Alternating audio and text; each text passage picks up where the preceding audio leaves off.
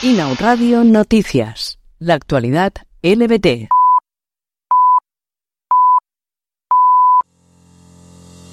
Dos mujeres han sido víctimas de una agresión homófoba en el Parque Warner de Madrid.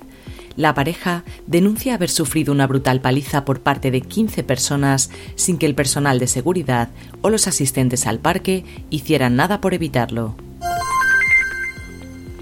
Activistas instan a Target y a todas las empresas a rechazar las campañas anti-LGBT después de que estos retirasen algunos productos de Pride ante el acoso homófobo y transfobo una coalición de las principales organizaciones LGTBQ hizo un llamamiento el pasado jueves a fin de que Target reafirme su compromiso con el colectivo mediante un comunicado y reponga en sus estantes la mercancía retirada.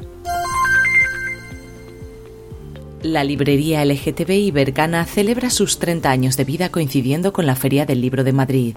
Este año, la caseta estará compartida por la editorial Dos Bigotes y contará con las firmas de más de 70 autoras y autores. Desde hoy y hasta el próximo 12 de julio tendrá lugar la 31 Muestra Internacional de Films de Dones de Barcelona. La programación consta de más de 40 películas con las revoluciones, las resistencias y las insistencias como leitmotiv. Varias directoras y activistas actuarán como anfitrionas de la muestra, cuyos horarios se pueden consultar en su página web. Un estudio publicado por la Royal Society Open Science revela que el papel de los personajes femeninos en los videojuegos es mucho menos relevante que el masculino. No solo tienen menos líneas de diálogo, sino que sus conversaciones son menos relevantes para la trama. El Archivo Histórico de la ciudad de Barcelona ha iniciado un nuevo proyecto sobre memoria oral del colectivo LGTBIQ.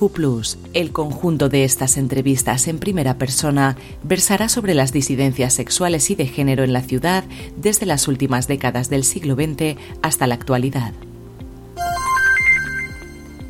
El próximo 8 de junio dará comienzo la Mostra Fire, El amor todo lo vence, con una amplia selección de cine LGTBI nacional e internacional.